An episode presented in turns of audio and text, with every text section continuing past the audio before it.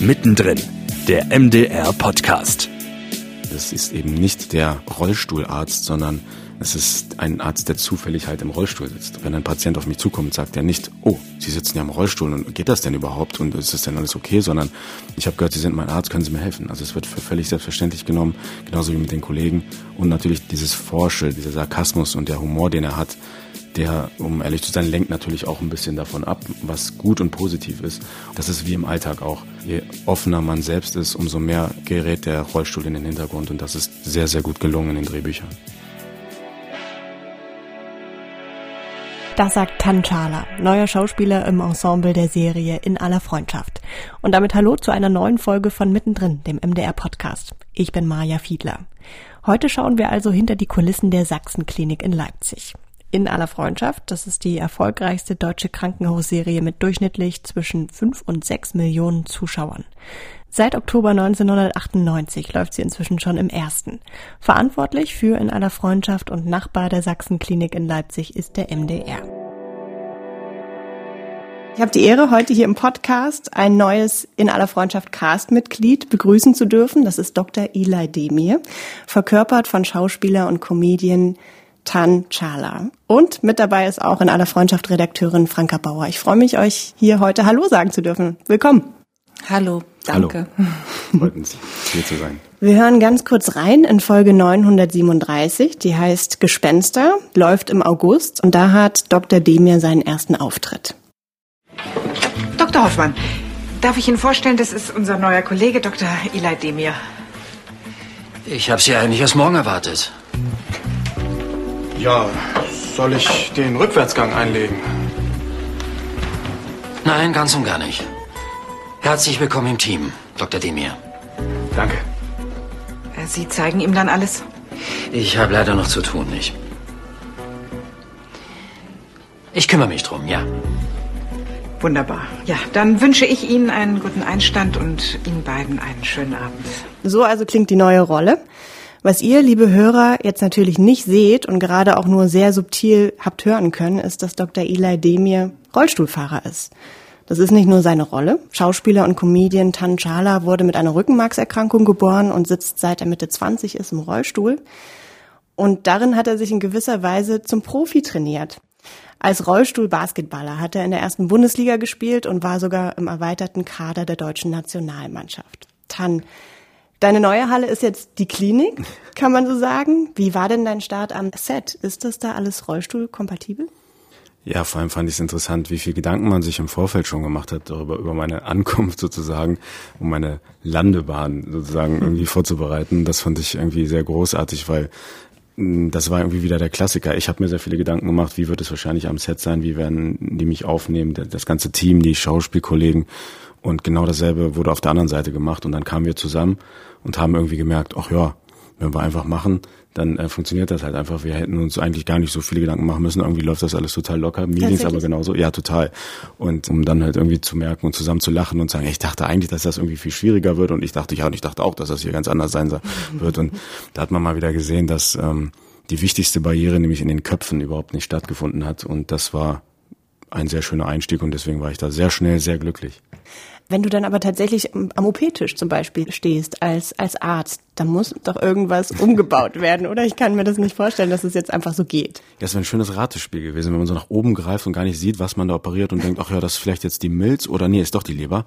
Ähm, das wäre natürlich ungünstig gewesen und da haben wir uns eine schöne Lösung einfallen lassen, nämlich, dass wir so einen Operationsstuhl, einen Darf ich das schon verraten? Weil das war ja immer Natürlich, so ein Thema. Ja, okay, alles ja, Ich finde die Szene ja auch grandios, weil nicht kurz da einer gewinnt, wie du da so hochgefahren wirst und turnierst auch irgendeinen Marsch oder irgendwas genau. Witziges. Genau. Und, das, und der Dialog da, den darf ich natürlich nicht verraten zwischen ja. Kai, Dr. Kai Hoffmann und dir, den finde ich extrem witzig. Und ja, das finde ich natürlich toll, dass wir uns da so eine tolle Sache einfallen lassen haben. Ich habe selber sowas auch noch nie gesehen und noch nie erlebt. Und äh, ein Stuhl, der sich hochfahren lässt im Stehen. Also das ist ja für mich ein sehr ungewohntes Gefühl. Mhm. Und dieses, diese, diese Mechanik, das hat ja schon fast ein bisschen was Futuristisches, da kam man ein bisschen vor über Star Wars. Und ähm, das ganze Ding hat auch eine Blinkanlage. Also für mich als Comedian war das eigentlich ein perfektes äh, ja, Spiel, was man gut nutzen kann und was auch sehr gut äh, reinpasst. Und dementsprechend kann ich im wahrsten Sinne des Wortes auf hohem Niveau gut operieren.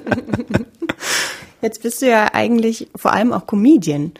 So im Kontrast dazu, was macht die Rolle des Dr. Demir vielleicht aus? Was ist das für ein Typ? Also Dr. Demir ist ein Mensch, der sehr mit der Unsicherheit seines Umfeldes spielt, der das liebt, sich nicht gerne was von Autoritäten sagen lässt, gleichzeitig aber sehr empathisch mit seinen Patienten umgeht. Das finde ich ganz toll, weil das sehe ich persönlich auch so als privater Mensch, dass ich natürlich auch weiß, durch meine Behinderung war ich oft bei Ärzten, also bestimmt öfter als vielleicht andere Kinder, wie es ist, auf Hilfe angewiesen zu sein. Und jetzt auf der anderen Seite zu sitzen, es ist ein tolles Gefühl, das rüberzugeben, was mir in dem Fall gar nicht so schwer fällt, auch im Spiel, weil ich mir vorstellen kann, wie man sich fühlt, wenn man eben halt Hilfe braucht. Und das ist ein, ein, ein Mensch, der mir sehr persönlich sehr nahe ist. Es ist ein Forscher-Typ, der gerne nach vorne geht. Dieser Satz mit dem den Rückwärtsgang einlegen, das mhm. fällt mir nicht so leicht. Das sagt ja sehr viel über ihn aus. Und äh, genau so ist er auch. Man hat ja auch gesehen in dem Einspieler oder gehört, dass der erste Satz schon sehr selbstbewusst war. Und von daher, das ist, glaube ich, der Weg, den er da in dieser Serie auch geht. Und ich muss sagen, dass das schon nicht ganz weit weg ist, auch von mir persönlich. ist ja auch ganz spannend, die Sprache so dafür zu finden. Also es ist ja auch, gerade heute macht man sich da viel Gedanken drum, man will irgendwie nichts Falsches sagen. Es ist irgendwie in gewisser Weise auch so ein Tretminenfeld, dass man niemandem zu nahe tritt. Was bietet die Rolle vielleicht auch erzählerisch, Franka? Weil du gerade sagtest, auch Sprache, also da tasten wir uns ja selber auch davor und es, bietet natürlich eine schöne Fläche, um eben damit zu spielen. Ne? Also wie weit kann man gehen, was kann man erzählen, wie redet man miteinander. Deswegen ist diese Rolle natürlich fantastisch geeignet, um diese ganzen Unsicherheiten auch auszuloten und zu bespielen, was natürlich sonst vielleicht nicht ganz so optimal möglich wäre. Also insofern ist es für uns auch sehr, sehr dankbar und gibt eine schöne Perspektive. Und ich finde bei der Figur so toll, dass die eben humorvoll sein kann und dass mhm. die einfach wirklich auch frech sein kann und wirklich den Leuten so ein bisschen auf die, auf die Zehen tritt, so im übertragenen Sinne. Jetzt muss man natürlich auch immer wieder, auch, da ist es nämlich schon wieder und es ist aber so dieses Vortasten auch, man überprüft sich ständig selbst und ich glaube, das ist ganz schön, dass man so unbewusst in den Köpfen vielleicht auch damit was starten kann, so, ne, und dass es aber ganz natürlich ist und so beiläufig wie möglich erzählt. Das war unser ganz, ganz großer Wunsch, eben nicht so zu zeigen, hoppla, wir haben hier jetzt jemanden, der sitzt im Rollstuhl, sondern das ist einfach so, das ist ein Arzt und der sitzt zufällig im Rollstuhl. Das ja. war unser großer, großer Hintergedanke dabei. Und habt ihr manchmal vielleicht auch so solche Momente, dass ihr irgendwie eine Idee habt, eine Szene und euch dann denkt, boah, können wir das eigentlich so machen? Vielleicht sollten wir Tan mal fragen, dass ihr euch auch da so ein bisschen austauscht? Das denke ich schon, dass wir da auf jeden Fall im Gespräch immer bleiben und, und auch bei den Szenen natürlich damit austauschen. Ich denke so gerade an die erste Folge mit dem Auto, ne? da haben wir lange überlegt, hm, so ein Flitzer, passt es dazu? Genau das, dass es wirklich ein schickes Auto sein muss. Was Dr. Demi da fährt, womit man vielleicht erstmal gar nicht rechnet und was in der ersten Folge auch erstmal abgeschleppt wird, weil er seine Plakette nicht drinne hat und auf dem Behindertenparkplatz parkt. Ja, und eben die Figur auch eitel sein darf, ne? Weil warum muss man denn so eine hässliche Plakette dann reinmachen? Weil das auf diesem schönen Auto völlig unmöglich. Dann erklär doch mal, warum das keine Klischee-Rolle ist. Das ist ja schon so das, was man da so dringend ausloten muss, wenn man so eine Rolle anlegt. Also ich erinnere mich noch ganz genau an den Tag, wo meine Agentur angerufen hat und gesagt hat, sag mal, das war mitten im Lockdown, ich wirklich Klassiker, ich lag im Garten an der Hängematte und hatte so ziemlich gar nichts zu tun und dann klingelt mein Handy und ich wusste gar nicht, soll ich jetzt rangehen, ist ja eh nichts los, wird wahrscheinlich irgendein Kumpel sein. Und dann habe ich gesehen, oh, die Agentur, dann gehe ich mal ran und die wollen wahrscheinlich fragen, wie es mir so geht, was ich so mache. Und dann kam die äh, Anfrage, sag mal, hier gibt es eine Krankenhausserie und eine Arztserie, die, die suchen einen Darsteller im Rollstuhl mein erster Gedanke war natürlich, ja, okay, dann würden die wahrscheinlich irgendwie ein Unfallopfer oder irgendwie sowas suchen mhm. oder irgendwie in diese Richtung. Und dann hieß es tatsächlich, nein, nein, die suchen einen Arzt. Und dann dachte ich, wow, das ist ja großartig, weil das ja genau mein Ding ist. Also immer dieses gegen das Klischee zu arbeiten. Ich hatte natürlich immer am Anfang noch die Befürchtung, dass es vielleicht sehr in die Richtung Klischee geht. Aber nach dem ersten Treffen mit der Produktion und dem Sender ist mir sofort klar geworden, wow, die gehen hier einen ganz anderen Weg, weil der Klassiker ist es ja, einen Schauspieler zu nehmen und in den Rollstuhl zu setzen. Ja. Und das ist ich weiß nicht, ob es da nur mir so geht oder auch Menschen, die nicht im Rollstuhl sitzen. Man sieht es halt einfach, dass dieser Mensch nicht im Rollstuhl sitzt normalerweise. Mhm. Das ist wirklich ganz selten, dass, glaube ich, jemand vorher ein Jahr im Rollstuhl verbringen würde, um sich darauf vorzubereiten. Und diesen Weg zu gehen, mal zu sagen, nein, wir nehmen jetzt einen echten Rollstuhlfahrer, der eben dann diesen Arzt spielt. Und ähm, das finde ich einen großartigen Ansatz und es wurde ja auch Wort gehalten. Ich werde mal auch ganz oft in Interviews gefragt, glauben Sie denn, dass das eine Klischeerolle sein wird oder glauben Sie, dass Sie da noch hinkommen werden in dieses Klischee? Und da sage ich, das brauche ich gar nicht einschätzen oder glauben. Ich habe es ja schon gesehen, weil ich mehrere Folgen gedreht habe und ähm, da wurde ganz klar Wort gehalten und es ist eben nicht der Rollstuhlarzt, sondern wie du eben auch gesagt hast, ähm, es ist ein Arzt, der zufällig halt im Rollstuhl sitzt. Ja. Und wenn ein Patient auf mich zukommt, sagt er nicht, oh, Sie sitzen ja im Rollstuhl und geht das denn überhaupt und ist das denn alles okay, sondern ich habe gehört, Sie sind mein Arzt, können Sie mir helfen. Also es wird für völlig selbstverständlich genommen, genauso wie mit den Kollegen. Und natürlich dieses Forsche, diese, diese, dieser, dieser Sarkasmus und der Humor, den er hat, der ja, um ehrlich zu sein, lenkt natürlich auch ein bisschen davon ab, was gut und positiv ist, um halt irgendwie nicht nur die ganze Zeit zu denken, warum sitzt er im Rollstuhl und ist das eigentlich alles möglich und machbar. Das ist wie im Alltag auch. Mhm. Je offener man selbst ist, umso mehr gerät der Rollstuhl in den Hintergrund und das ist sehr, sehr gut gelungen in den Drehbüchern. Ist das eigentlich was Besonderes für das deutsche Fernsehen, so eine Art von Rolle? Ich meine, wir leben 2021, müsste man eigentlich meinen, hoffentlich nicht. Leider ja. Es ist ähm, endlich, sage ich immer, dass jetzt jemand auch den Mut hatte und auch eine ein Sender und eine Produktion gesagt hat, wir machen das jetzt mal. Es ist natürlich, ich verstehe das, dass man auch vorsichtig ist bei dem Thema und ich finde es auch gut, dass man das nicht einfach macht, weil man sagt, der sitzt im Rollstuhl, der kriegt jetzt irgendwie die Rolle, sondern dass da wirklich ein intensives Casting auch stattgefunden hat unter Originalbedingungen. Das muss ich auch sagen, das war großartig. Es kamen die echten Schauspieler zum Casting, obwohl die gar nicht an dem Tag hätten drehen müssen, die sind extra angereist. Ein echter Regisseur war vor Ort, die Kameras waren genauso, wie es wirklich in einer richtigen Drehsituation war. Und das hat mir ja schon gezeigt, wie wie ernst das hier genommen wird und dass es eben nicht nur irgendwie mal so ein Versuch ist, sondern dass man das wirklich will.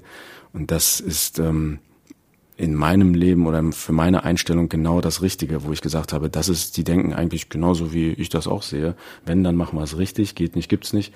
Und so war das dann auch. Und auch am Ende, wo dann der Anruf kam, und das muss ich auch dazu sagen, ich wurde so ein bisschen hinters Licht geführt, so, ähm, mhm. also auf positive Art. Mir wurde gesagt, ja, hallo Tan, wir melden uns wegen dem Casting, wir haben da leider eine nicht so schöne Nachricht, du hast die Stelle des Assistenzarztes nicht bekommen. Und ich dachte mir so, ja, aber warum rufen die mich denn dann an?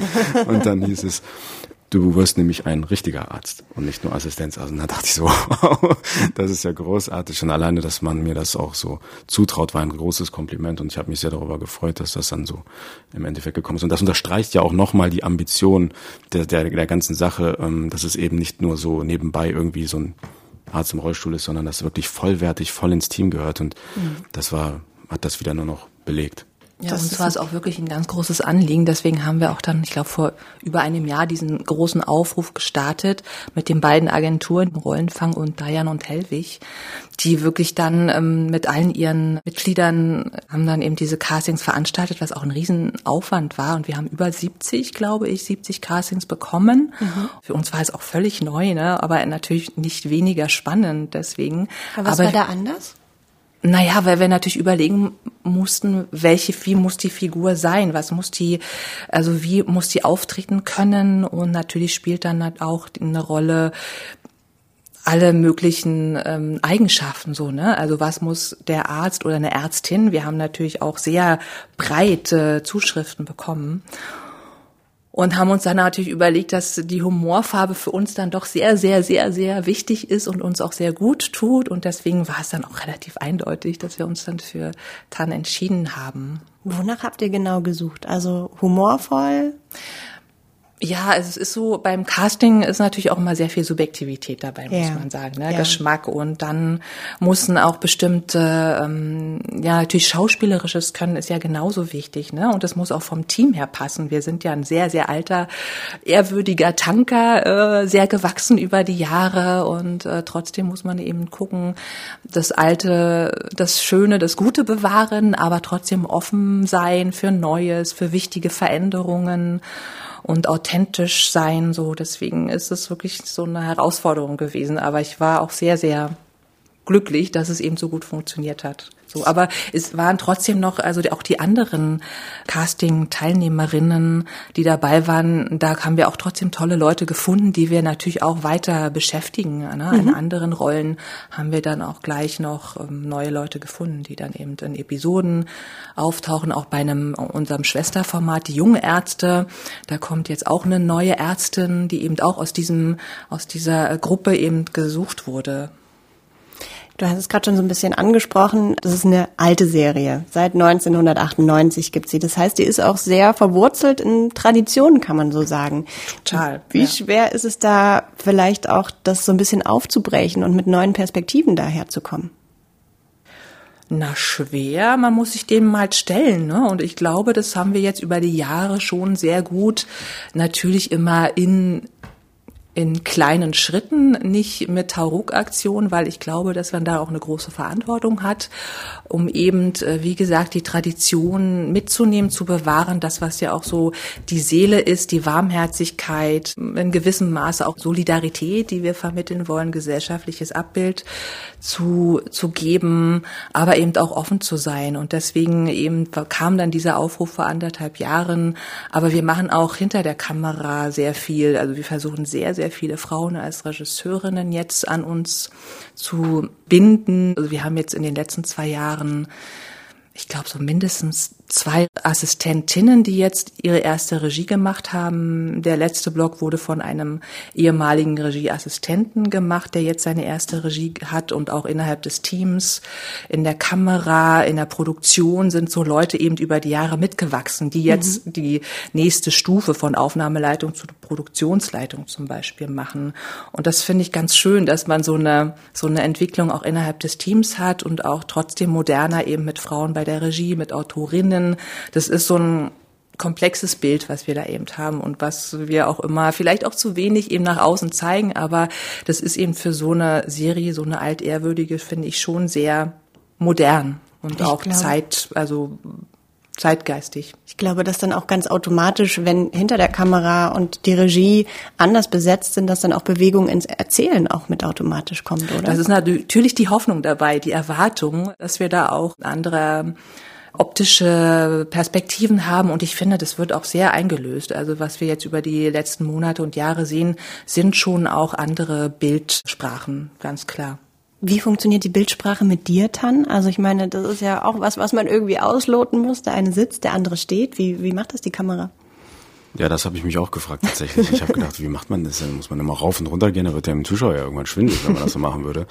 Und ähm, das hat mir die äh, Produktion halt auch vorher gesagt, dass sie sich darüber ganz viel Gedanken gemacht haben. Und das war wieder ein klassisches Beispiel dafür, dass ähm, es am Ende gar nicht so problematisch war, weil man halt einfach irgendwo in einem Bild ohne viel Bewegung dann auch beide im, im Dialog sehen kann, weil natürlich auch viel hin und her geschnitten wird zwischen den Gesprächspartnern und äh, die Kamera sowieso jedes Mal dann neu eingerichtet wird und dass sie dann halt ein paar Zentimeter runterfährt und das ist eigentlich alles, mehr ist da gar nicht passiert. Und es ist ja auch ein Wahnsinn, was am, am Set für ein Aufwand betrieben wird, um ein gutes Bild auch dem Zuschauer zu präsentieren. Das ist ja wirklich unglaublich und das ist ein bisschen wie beim, ist mir aufgefallen, wenn man die Wohnung streicht. Das Abkleben ist so eine große Arbeit und das Streichen an sich ist eigentlich äh, nur noch Pillepalle am Ende. Man geht yeah. mal schnell rüber, aber dass die wirkliche Arbeit ist immer davor und äh, das ist wirklich der Wahnsinn und ähm, ist auch sehr interessant natürlich zu beobachten. Aber es funktioniert sehr gut, ja. Gibt es sonst noch irgendwelche Besonderheiten beim Kostüm oder so? Hast du irgendwie einen anderen Kittel? Mein Kittel wurde tatsächlich maßgeschneidert, was ich großartig fand, damit ich halt eben, damit er nicht zu lang wird, damit er mir nicht in die Speichen kommt, wenn ich reinfahre. Obwohl das wäre so eine typische Dr. Eli Demia-Szene, wenn der sich mal, äh, der Kittel mal in den ähm, Speichen verfängt. Aber damit das eben nicht passiert, ist der halt ein bisschen kürzer gemacht worden.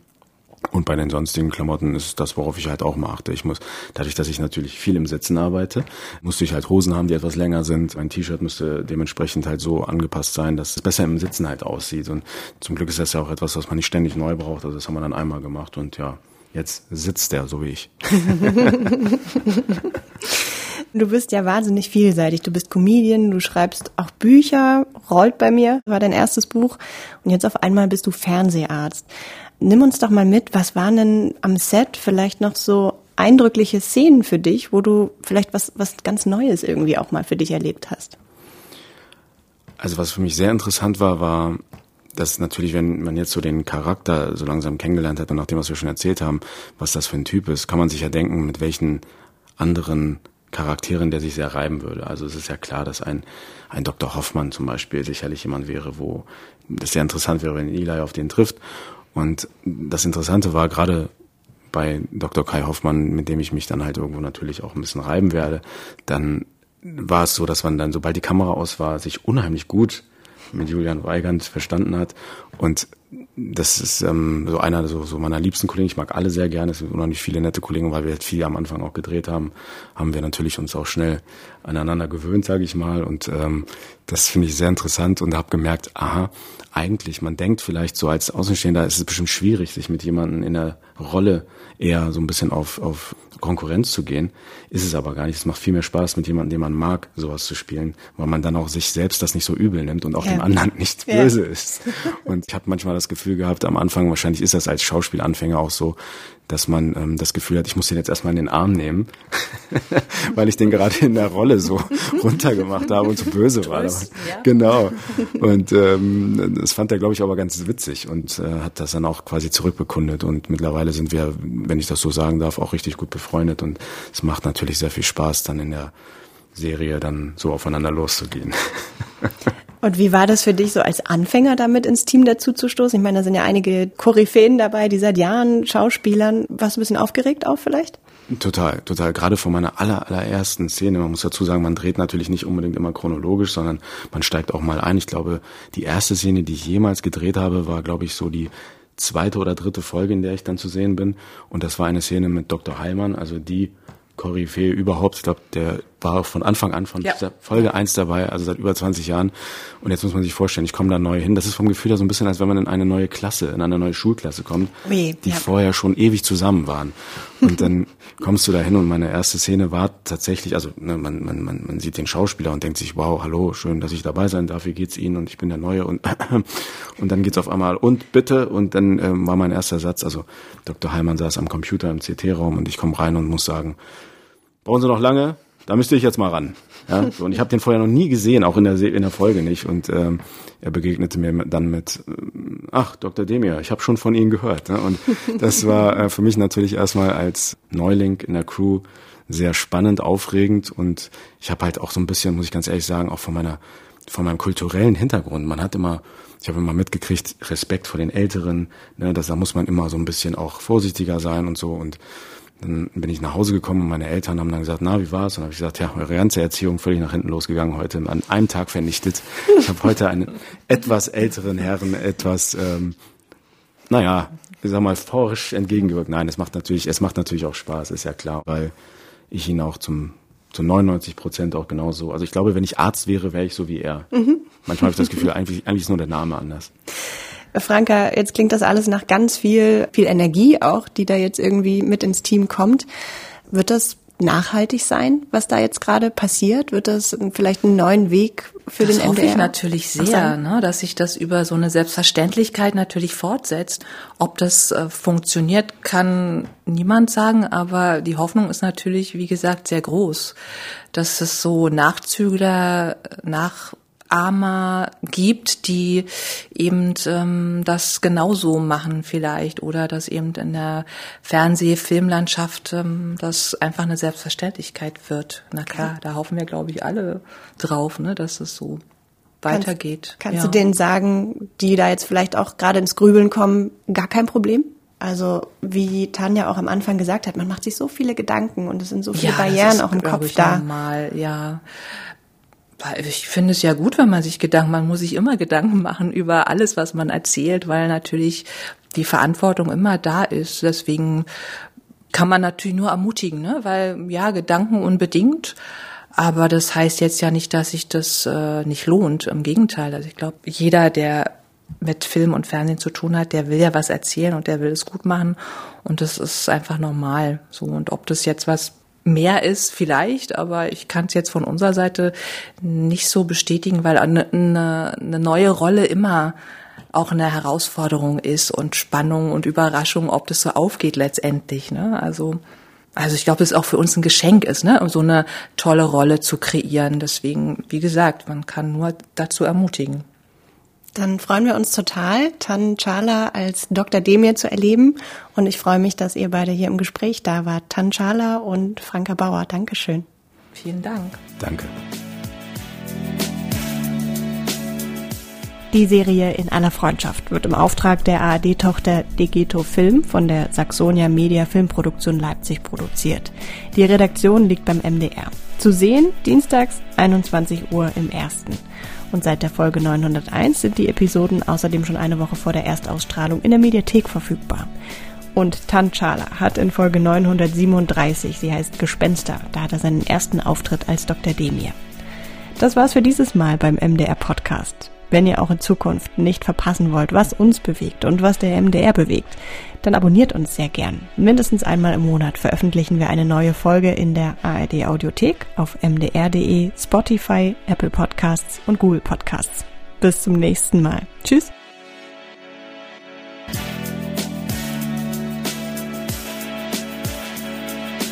Mittendrin, der MDR Podcast, ist eine Produktion des Mitteldeutschen Rundfunks.